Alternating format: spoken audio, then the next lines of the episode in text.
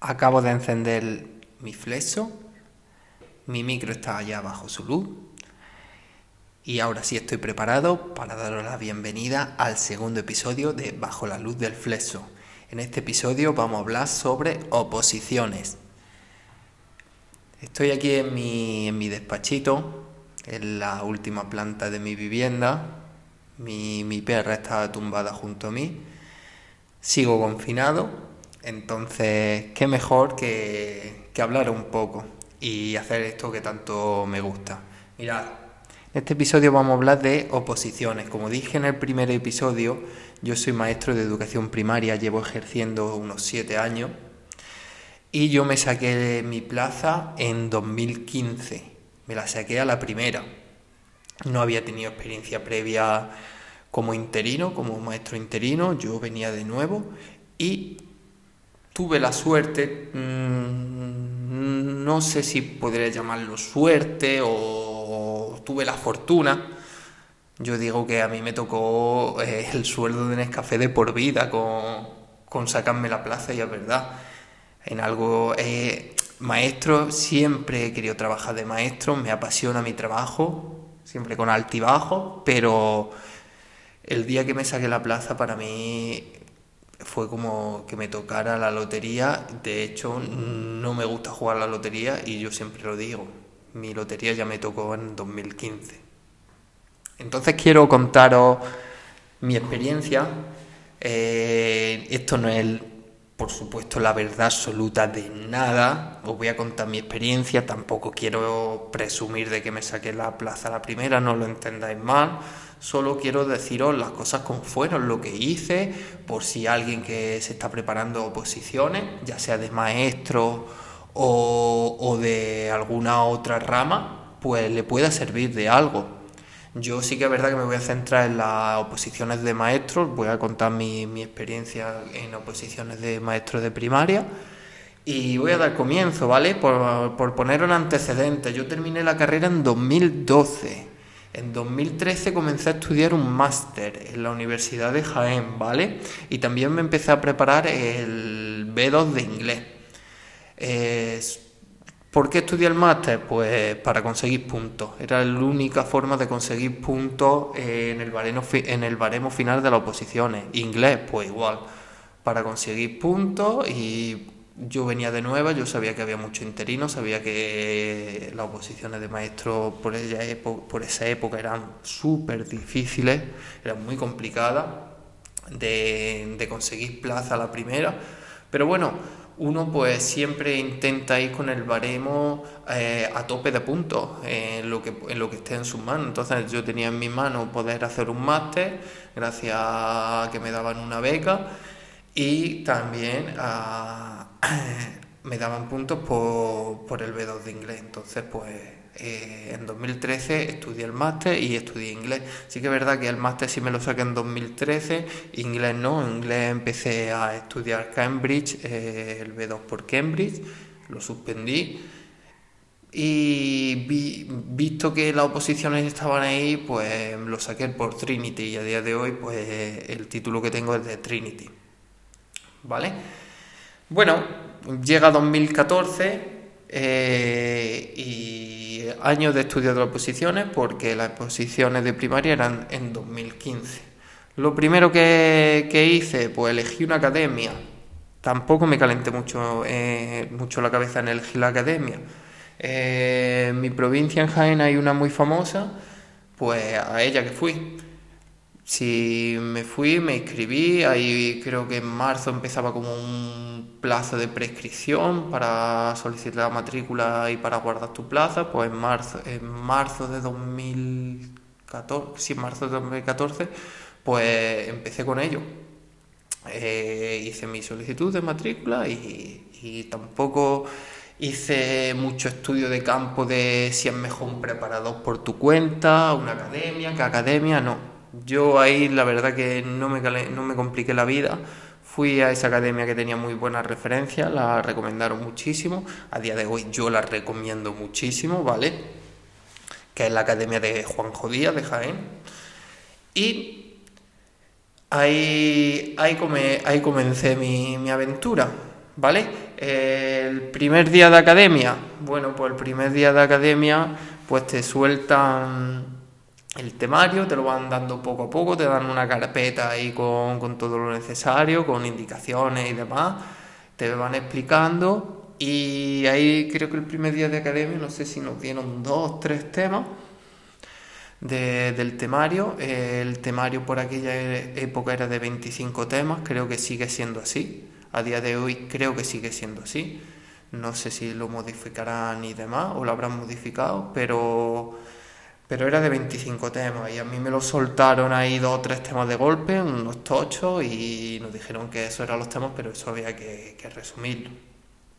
Pues ahí empezamos ya con el trabajo de oposiciones de, de resumir temas. Todo esto comenzó en septiembre, ¿vale?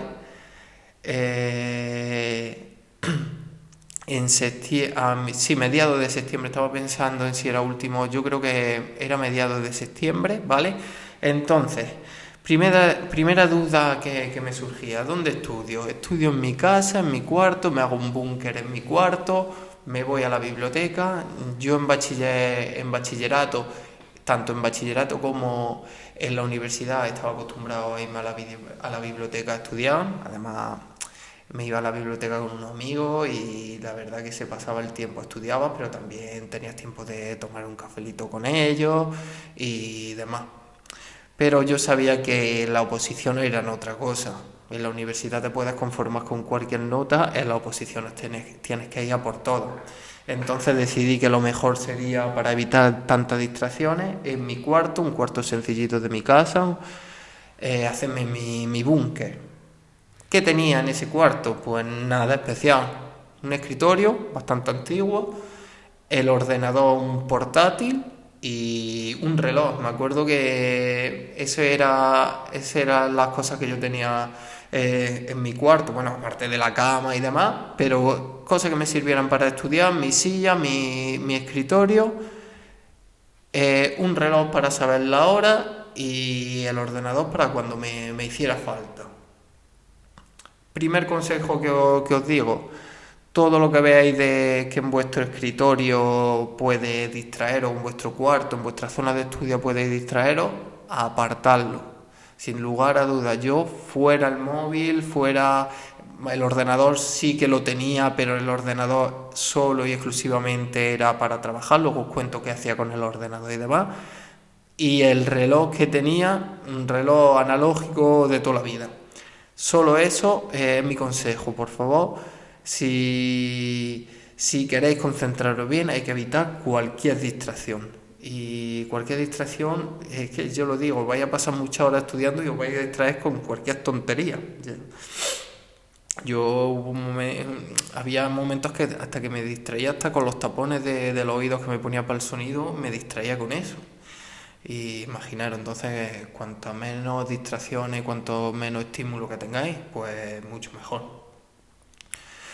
Vale, pues, ¿cuánto tiempo le dedicaba al estudio? Pues mira, yo empecé, como he dicho, a mediados de septiembre, ¿vale? Entonces empecé a mediados de septiembre, pero no empecé estudiando ocho horas como luego acabé estudiando ocho o nueve horas diarias me volvería loco. Además, yo venía, el máster tampoco te exigía estudiar mucho, ¿vale?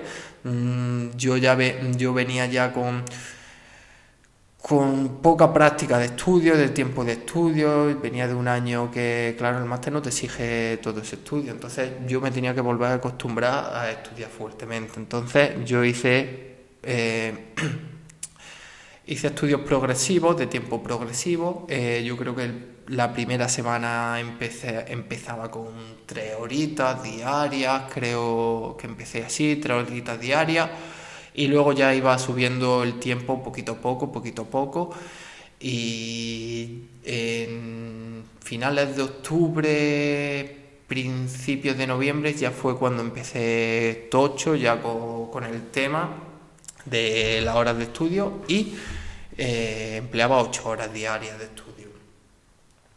Pero claro, hay que hacerlo progresivo porque si no, ocho horas, eh, sacarle rentabilidad o hacer ocho horas de estudio eficiente es la verdad que es dificilísimo. Entonces os recomiendo que, que lo hagáis muy progresivo y que si veis que ya estáis, no estáis concentrando, no está siendo muy efectivo vuestro tiempo, pues yo aconsejo que paréis y demás. ¿Cómo me organizaba? Pues mirad, muy, importante. Yo sí que es verdad que para, para todas estas cosas siempre he sido muy organizado y siempre me hago mi planning antes de empezar algo, yo lo tengo que planificar. Yo no puedo hacerlo todo al, improvisado o, a lo que surja, como, como así decirlo, no. Yo me hice mi planning. En las oposiciones de maestros de primaria pues tienen una parte teórica, luego hay un caso práctico también y luego tienes que presentar una, programación didáctica y sí, una programación didáctica. Pues el tiempo de programación didáctica era para lo que usaba yo el ordenador. Por eso yo he dicho que tenía un ordenador y para qué lo usaba era para eso, para hacer la programación didáctica. Entonces, para no quemarme mucho, yo empezaba a las 8 de la mañana, yo me levantaba a las 8 de la mañana, Mm, me preparaba mi café, me lo entraba y comenzaba eso de las 8 y 5, 8 y 10, yo ya estaba sentado estudiando. Estudiaba hasta las 10 y media, ¿vale? 10 y media, y ahí desayunaba. Hacía un mini break para desayunar de una media horita, desayunaba tranquilamente y de 10 y media, 11 break para el desayuno y a las 11 volví a retomarlo hasta las una y media, aproximadamente, más o menos, una, una y media según. Una vez que, que yo hacía eso, por las tardes empezaba a las 4 y de 4 a 5, 5 y media era el ratito que cogía el ordenador para hacer la programación para despejarme y demás, pues tenía esa horita y media, dos horas de, ordenador que despejarte entre comillas, porque la programación también tiene, tiene, tiene telita. Lo que estéis estudiando, lo que hayáis estudiado o lo que vayáis, o lo que a estudiar en unas posiciones de educación primaria, pues ya os digo yo que, que la programación tiene tela porque te dan un formato muy cerrado, tiene te dan el tipo de letra, el espacio que tiene que ocuparte, te tienes que calentar mucho la cabeza en que toda la información que tú quieras poner te quepa en ese espacio limitado. Luego a partir de las 6 hacía un pequeñito descanso de un cuartito de hora para merendar algo y seguía hasta las 8, 8 y algo, hasta completar las 8 horas. ¿vale? Todo eso lo hacía de forma continua de lunes a viernes, ¿vale? Sábado y domingo eh, descansaba, me intentaba despejar de todo. Sábado y domingo, pues lo dedicaba a mí, a estar con mi familia, a salir con mis amigos, a hacer deporte y, y demás. Una cosa sí quiero recalcar, ¿vale? Es la constancia. Eh, por favor, mm, eh, si yo creo que me dicen un, consejo que darías tú desde tu propia experiencia, ¿vale? Esta desde mi propia experiencia es la constancia, que todos los días hagáis algo, que no os toméis la libertad de decir, hoy no voy a estudiar, no, mejor que te, que te pongas de, día de descanso, que digas, vale, pues sábado y domingo no, no estudio, o domingo no estudio, o no sé pero por favor que, que seáis constantes y que no, no empecéis a decir hoy no, hoy no me siento animado. Si te sientes animado, estudia. Si no te sientes animado, haz el esfuerzo. Esto es como todo. Muchas veces no tienes ganas de hacer el gimnasio, pero va. Muchas veces no tienes ganas de hacer algo, pero lo tienes que hacer. Y esto, como bien, eh, me hace mucha gracia el vídeo de Pantomima Full sobre las oposiciones, porque dice, esto es un trabajo, esto es como un trabajo de ocho horas y aquí hay que cumplir con el horario. Y en realidad es eso, es que tienes que cumplir con el, con el horario, ¿vale? Sí que es verdad que es muy difícil, yo intentaba evadirme de todo, las horas que estaba en mi búnker, en mi cuarto, yo me, evadía de todo, dejaba el móvil fuera, eh, perdía, perdí muchas oportunidades de muchas quedadas con mis amigos, de si hacer deporte, de jugar fútbol, tomar un café con amigos que hacía que no veía, pero ellos sabían, ellos comprendían, me apoyaban perfectamente que yo estaba con las oposiciones y cuando yo les decía que no podía, no, no insistían, porque ya es duro, ya es duro negarte a hacer planes pero también es un poco cruel que te insistan, te insistan cuando saben que, que eres el primero que quiere hacer esos planes, pero que no puedes porque estás está, está estudiando, ¿vale? Eh, sí que es verdad que yo de mi amigo, yo creo que todos estaban ya trabajando, todos mis amigos trabajaban, no, mi amigo no quitando una persona que sí era maestra, los, los demás no se dedicaban a la docencia, se dedicaban a otras cosas. Entonces todos tenían su trabajo y demás. Sí que es verdad que eh, eso quizá a veces me motivaba, a veces me desmotivaba, porque yo decía, mis amigos ya están cobrando su sueldo, ya están arrancando con su vida, yo estoy aquí con la incertidumbre, pero a la vez también me motivaba como diciendo, venga, me lo tengo que sacar y yo también quiero un trabajo, yo también quiero ya tener mi, mi vida estabilizada como lo tenían muchos de mis amigos.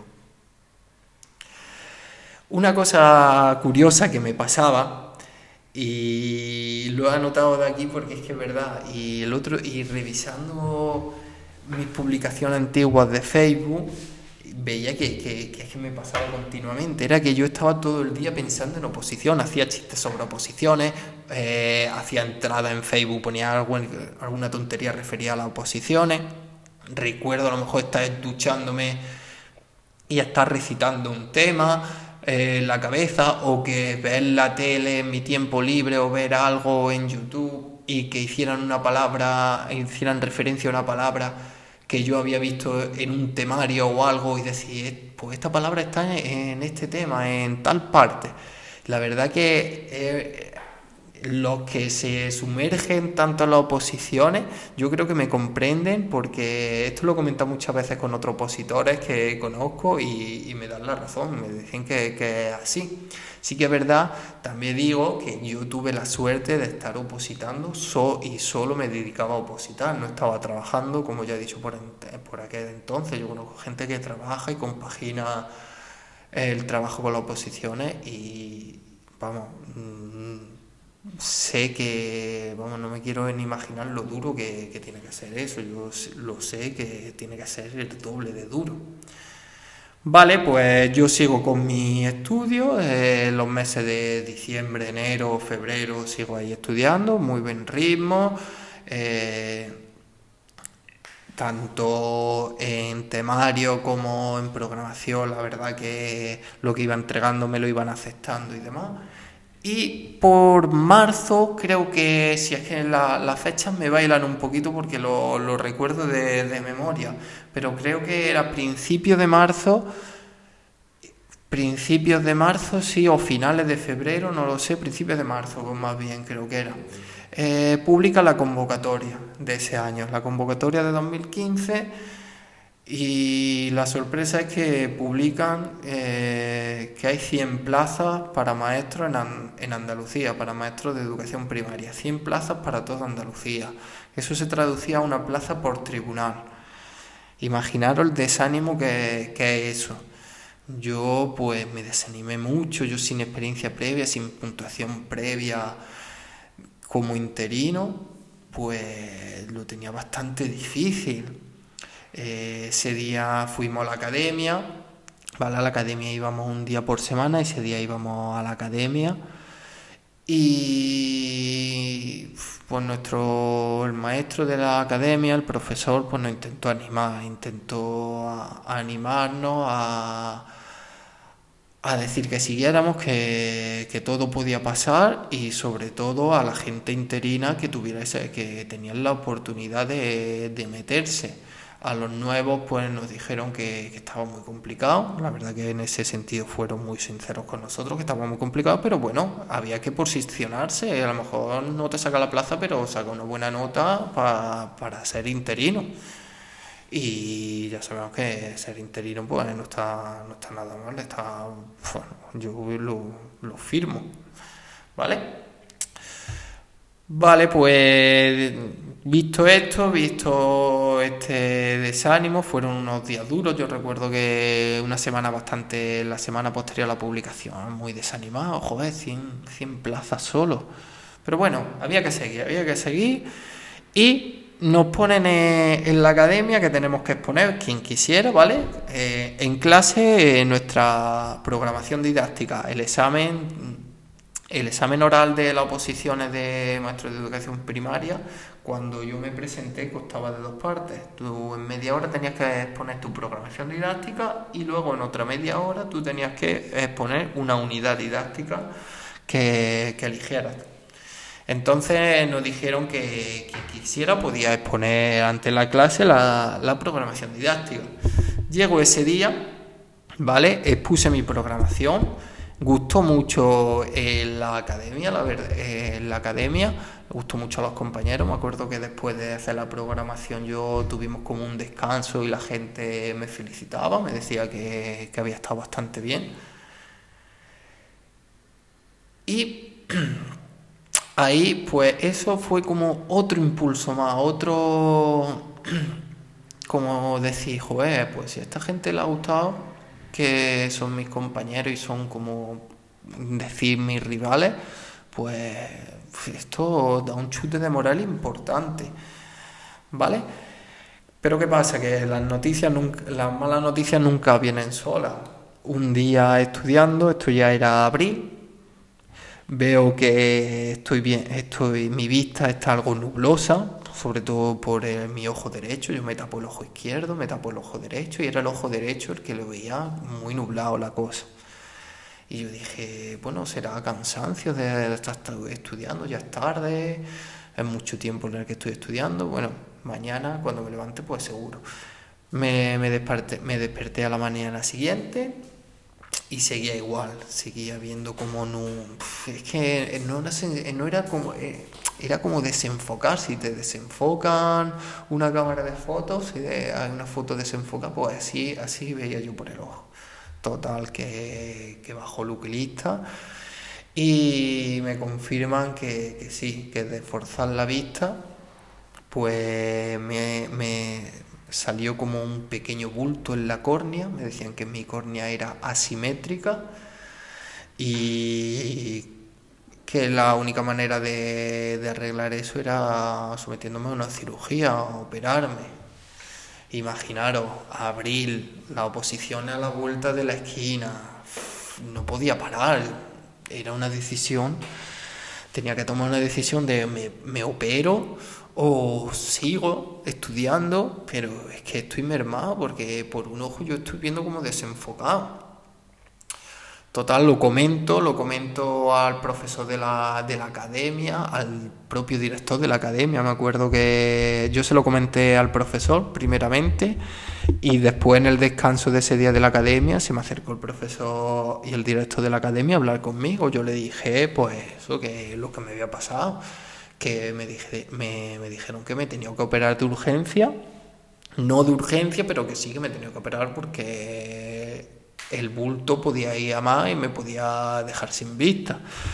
Entonces, tanto mi profesor como el director de la academia eh, coincidían en que ellos habían visto mi, mi, programación, mi exposición de programación, y me dijeron que era bastante buena. Que por favor que esperase, que, no fuera tonto y, y que esperase. Entonces, pues le hice caso, yo esperé, pues puse la, la operación y pues seguí estudiando como, como buenamente podía, ya la recta, ya eran los meses finales, la recta final, ya era todo estaba muy estaba muy cansado ya. Es, recuerdo que ya comenzaba a hacer calor en Jaén, pues hacemos, la verdad que el calor de Jaén es abrasante, de, esa parte de España es, es abrasador. Empezaba a hacer ya y Y la verdad que recuerdo esas semanas como muy cansado, ya deseando de, que terminara todo eso, pero con mucho miedo. ¿eh? Bueno, pues va llegando el, día del examen. Eh, tú puedes elegir en qué provincia hacer el examen. En, en la academia nos dijeron que nos recomendaban que, lo hiciéramos en diferentes eh, provincias. Claro, daros cuenta que en la academia, pues ellos te guían a hacer la programación didáctica, te dan unas pautas, aunque tú la, retoques como tú quieras, tú le des tu toque personal, pero bueno, la estructura es más o menos lo mismo. Y para diferenciarse un poco, pues sería el que te tuviera la posibilidad, pues sería conveniente que lo hicieran en otra provincia para que no se vieran que todos, que todas las personas, porque la verdad que la academia era bastante grande y tenía muchos alumnos, entonces para destacar un poco sobre, sobre el alumnado, pues nos recomendaron irnos a otra provincia.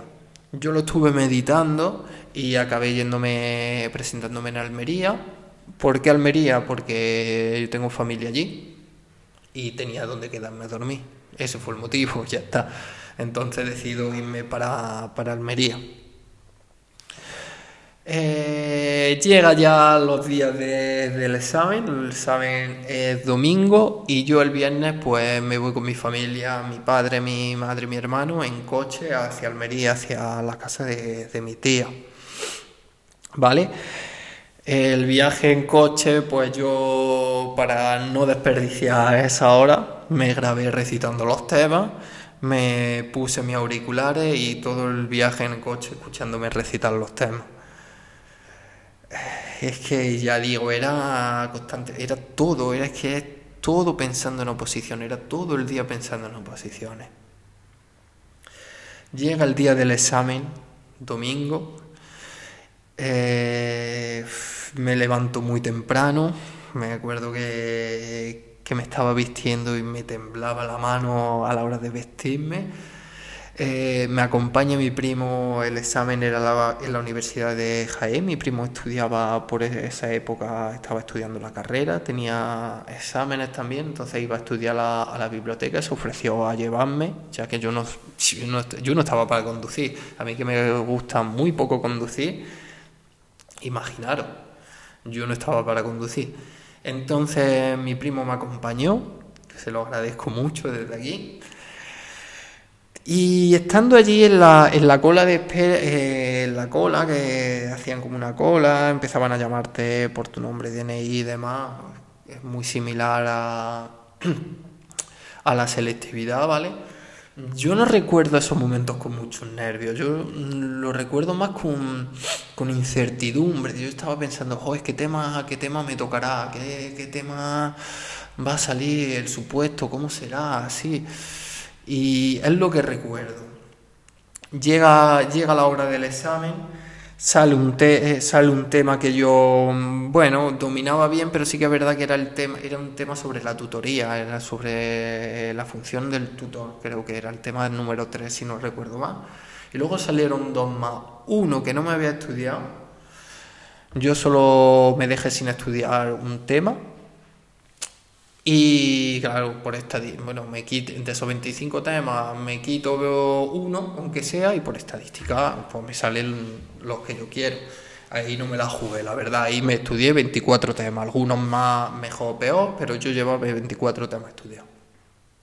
Salieron, tuve la mala suerte de que salió el que no me había estudiado y salió el de la tutoría. Entonces, mientras que escribían, porque eh, salgan los, números de los temas, ¿vale? como en bolitas, con mano inocente y demás, salgan los números de la bolita y comienzan a poner los títulos de los temas en la pizarra.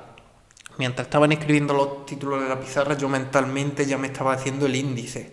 El índice de, para desarrollar ese temario, me acuerdo que, me lo, que lo estaba lo estaba recordando y me lo estaba haciendo mentalmente en la cabeza para plasmarlo una vez que me dieran el folio y me acuerdo que me lo sabía bien, dije, hostia, pues lo tengo, lo, tengo bien controlado este tema. ¿Qué pasó? Me dieron el folio, eh, comienza el examen y empiezo a ponerme nervioso. A la hora de escribir empiezo, empecé con dos o tres primeras palabras con falta de ortografía, muy mal escritas, que tenía que hacer tachones. Y, pintaba muy mal porque me estaba dando como un ataque de, ansiedad, de por los nervios. Y tuve que tirar el boli, relajarme, tomarme 15 segundos dije, a ver José, relájate por favor. Has estado todo el año trabajando en esto, te ha tocado un tema que más o menos lo, lo vas a dominar, relájate, por Dios. Y eso es lo que hice, me relajé y empecé con el tema y, demás. Después con el, no he hablado del supuesto práctico, no me acuerdo cuál fue la temática del supuesto práctico, la verdad, pero también lo dominaba más o menos.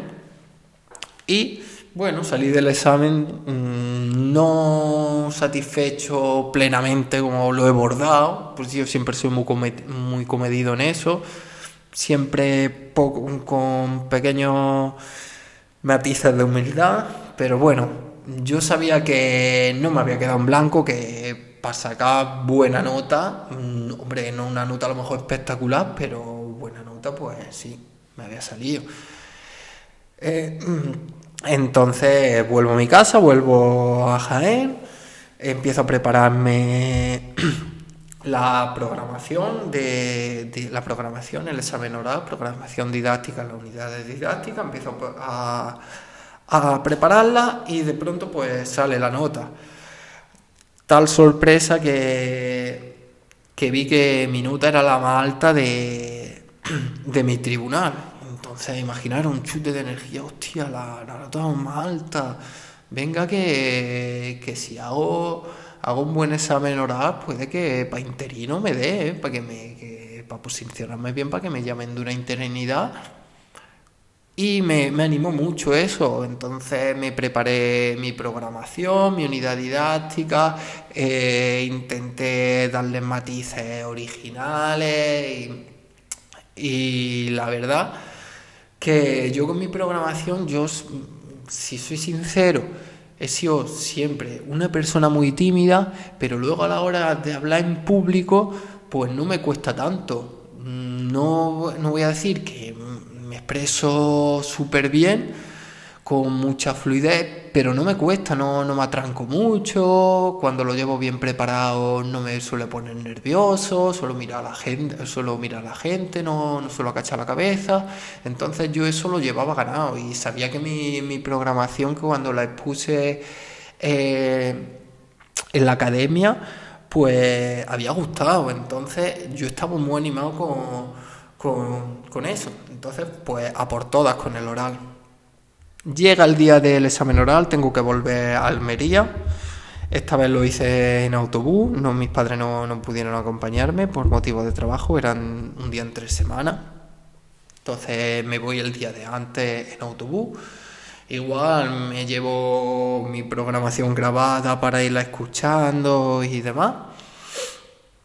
Y eh, ese día pues tienes que ir Tienes que ir a primera hora de la mañana, te dicen a qué hora expone y demás. Tienes que entregar tu programación. A mí me tocó eh, por la tarde, después de comer a primera hora, creo que era sobre las 4. Entonces yo me fui para, para el instituto, que el examen se, se, se, hacía en varias sedes, a mí me tocó en un instituto.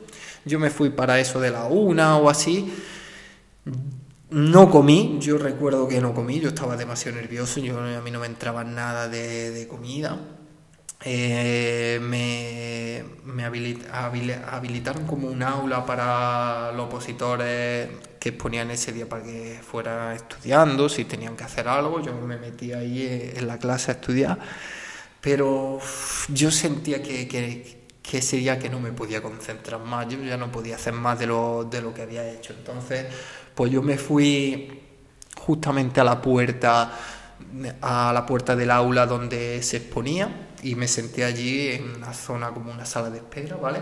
Y me senté allí a ver el rostro de la cara de, la gente, cómo salía, cómo se estaba expresando desde fuera. Yo veía por la ventanita cómo lo estaban haciendo sin escuchar nada, solo veía los gestos y demás, cómo, cómo eran las, las reacciones del tribunal y demás. Y allí eh, la en la sala de espera esta que, he mencionado, pues había también gente esperando y yo estaba escuchando a gente decir que, bueno, había un hombre que estaba acompañando a una chica y, ese hombre conocía a un miembro del tribunal, ese hombre era maestro, yo creo que la chica, no sé si era su novia o su pareja, no recuerdo bien, pero sí que conocía, eh, era compañero de, un miembro del tribunal o lo conocía o algo. Y estaba hablando del supuesto, el que había sacado tan buena nota, que qué había hecho. Y, él decía que el tribunal le contaba que, que, en el examen lo había abordado porque había sido muy, muy escueto en todo y lo había tocado todo. Y, el hombre me dijo, bueno, ¿y tú qué nota has sacado? Y, yo le dije, pues yo soy de la persona que está hablando. Y ya me preguntó, bueno, ¿y cómo lo que has hecho? ¿Qué has puesto? No sé qué, no sé. Que en ese momento yo, yo pensé, digo, lo, lo tapo este que, que, le interesa qué nota le he sacado. Pero bueno, como ya estaban hablando, estaban hablando de mí, digo, bueno, pues ya le digo que, que soy yo, por si van a decir algo malo, que, que se moderen un poco, que estoy yo aquí aquí con el oral. Y bueno, eh, hay una cosa que se llama encerrona, que cuando a ti te va a tocar, eh, la persona que va antes, ¿vale? Eh, entra a su exposición, hace su, exposición y en ese momento el que va después, o sea yo, se mete en una una sala para prepararse todo. Tiene esa hora de exposición del compañero de antes en el que él pues se prepara todo, le, te hacen el sorteo de, qué unidad didáctica va a elegir y demás. Y me acuerdo yo que cuando entró ya esta persona, eh, me sacó un miembro del tribunal una bolsita con bolitas del 1 a del 1 al 15, que eran 15 unidades didácticas, para que eligiera tres y de esas tres eligiera qué unidad didáctica iba a poner. Antes de meter la mano, ellos sabían que yo era los tribunales, el tribunal sabía yo que, que, había sido el que mejor nota había sacado en el examen escrito. Y me dijo, tú eres, eh, tú eres el, el, que ha sacado más, mejor nota, ¿verdad? Y le dije, sí, sí, soy yo. Y me dijo un me dijo algo que no, que no se me va a olvidar porque, mira, me dijo, ¿y sientes la presión como el Madrid de baloncesto? Recuerdo yo que, en, ese, en ese tiempo el Madrid estaba eh, jugando las finales del playoff de, de la ACB y que le quedaba un partido por ganar, pero le estaba costando ganarle y tenían como esa presión de o lo gana o se te va, se te va la liga. Y curiosamente hizo referencia a eso y yo lo estaba así y yo lo estaba siguiendo porque el baloncesto me a ver, no es que sea un forofo, pero sí que es verdad que, me gusta seguir los resultados, de vez en cuando veo un partido de ACB, de Euroliga y demás, cuando tengo tiempo lo, veo sin ningún problema y la verdad que me gusta el deporte de baloncesto, la verdad que, me gusta. Entonces yo le respondí y le dije, yo voy a ser como Sergio Yul y, se y la verdad que echamos una risa, eh, se puso contento como decir, oh, este sabe, sabe de lo que le estoy hablando. Total, eh, llego bien cerrona, me toca el, un tema, yo empiezo a prepararme mi unidad didáctica de ese, de ese tema y demás, la unidad didáctica. Eh, perdón, he dicho que me toca un tema, no, me toca una, una unidad didáctica. Yo empiezo a preparármela y a los 20 minutos y demás llaman a la puerta y dicen, José Luis, ¿quieres, ¿quieres empezar ya tu, tu exposición? Sabemos que tiene una hora, si quieres te la respetamos pero es que la chica se ha quedado en blanco o no ha querido exponer su otra parte, entonces por si quieres que vayamos adelantando. Yo dije que sí, la verdad, yo dije, yo me lo quería quitar del medio ya, dije que sí y empecé a exponer, empecé con la programación y la, mientras que yo estaba eh, eh, exponiendo mi programación, eh, vi que el tribunal estaba muy atento, todos los miembros del tribunal estaban bastante, bastante atentos, la verdad, estaban haciendo gestos con la cabeza de afirmación y demás. Y hay un tiempo para hacer la programación, tiempo límite que son 30 minutos. Pues acabé de escribir, de decir la última palabra y sonó el tiempo. Les llamó mucho la atención porque me dijeron, pero bueno, ¿cuántas veces ha ensayado tú esto para que lo tenga al milímetro, porque fue casualidad que yo dije, la, vamos terminar de decir la última palabra y sonó. Y yo le dije, pues la verdad que bastante. ni, imagináis cuánto ensayo hice yo en mi casa con una pizarra que, que, no sé de dónde consiguió mi padre la pizarra. Era pizarra, no era tan grande como la de una aula convencional, pero era bastante grande. Total, pues termino, termino mi, mi exposición oral, tanto de la programación como de la unidad didáctica. Me dan la enhorabuena al tribunal, me dicen que, que genial, que felicite a mis padres porque lo he hecho genial, que le, bueno, que felicite, que le diga a mis padres que me han felicitado, mejor dicho. Y yo, yo salí con una... como que algo bueno estaba pasando, sin tirar las campanas al vuelo porque yo sabía que era imposible conseguir la plaza. Pero yo sabía que algo bueno, mm, no sé si era la reacción de del propio tribunal, pero yo sabía que, algo bueno estaba pasando. Y ahí se, estaba cociendo algo bueno. Yo recuerdo volver a mi pueblo con mis tíos, que casualmente iban para mi pueblo, mis tíos de, de, Almería, y yo iba en el coche muy contento. Yo iba en el coche deseando llegar para contarle a mis padres que algo bueno, que yo me estaba volviendo ahí eh, muchas cosas buenas. Total, llegó el día en el que publican las notas.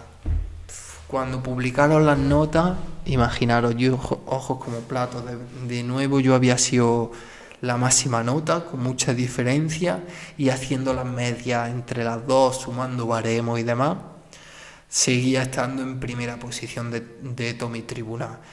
Si, si supierais cuántas veces calculé la nota de toda la gente que tenía posibilidades de alcanzarme en el tribunal, no lo podéis creer. Pero yo decía, si no hay ningún tipo de reclamación, esa plaza es mía. Y, y así fue. No, no sé si reclamarían, no, no se modificó ninguna nota y yo recuerdo estar refrescando, refrescando, refrescando, a ver si publicaban ya las notas finales y, decir quién se había llevado la plaza y demás. Cuando, me, cuando antes de que, porque mi internet no, no, iba muy bien o no sé lo que pasaba, que, que se enterara otra gente antes que yo.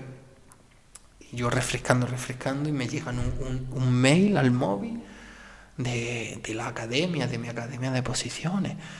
Enhorabuena, José Luis, has conseguido una plaza, has conseguido una plaza dificilísima, te damos la enhorabuena. Bueno, imaginaros, yo no recuerdo tampoco hacer mucho alarde de, de gritar y demás.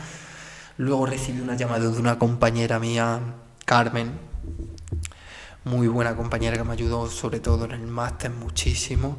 La conocí en el máster, me ayudó con mi trabajo fin de máster muchísimo. Me llamó dándome la enhorabuena. Ya, yo ya temblando, no sabía, ya no sabía qué, qué hacer en ese momento. Ya fui, se lo comuniqué a mis padres. Mis padres, yo recuerdo que me, me, volví a entrar a la habitación porque estaba recibiendo llamadas de, de, diferentes compañeros y demás dándome la enhorabuena. Y cuando volví a salir, yo me recuerdo de que mis padres estaban llorando. Y yo estaba como en sollo, es que tampoco yo manifestaba una alegría máxima. Pero por dentro, yo me acuerdo que, que era un una felicidad enorme, enorme, enorme, enorme. Y esa es mi, esa es mi vivencia con las oposiciones. Eh, no sé si alguien la habrá servido de algo, ¿vale? Pero yo quería compartirla porque la verdad que, que fueron momentos muy duros, sobre todo lo de la operación. Luego ya posteriormente me operé y demás, salió todo bien, ¿vale? Pero sí que es verdad que son momentos muy difíciles. Eh, luego hubo una fiesta de celebración de mi plaza. Hubo una fiesta de celebración y tengo una anécdota que es muy, muy graciosa, que posteriormente, posteriormente me llegó porque en esa fiesta pues me raparon la cabeza, bueno, me raparon y lo que no me, me raparon el pelo, pero me, dejaron mucho, mucho pelo sin cortar, era una defesio. Yo luego me rapé eh, estaba, y estaba al, no sé si era al, al uno, al uno o al dos, era al uno o al dos rapado. Pero ¿qué pasa? Esa fiesta me acuerdo yo que al día siguiente me llamó mi, mi profesor de, de las oposiciones y me dijo por favor que, que, me dejara que me grabase en vídeo exponiendo la unidad didáctica. yo acepté. No me lo pensé dos veces, la verdad. Eh, esa academia se portó conmigo muy bien.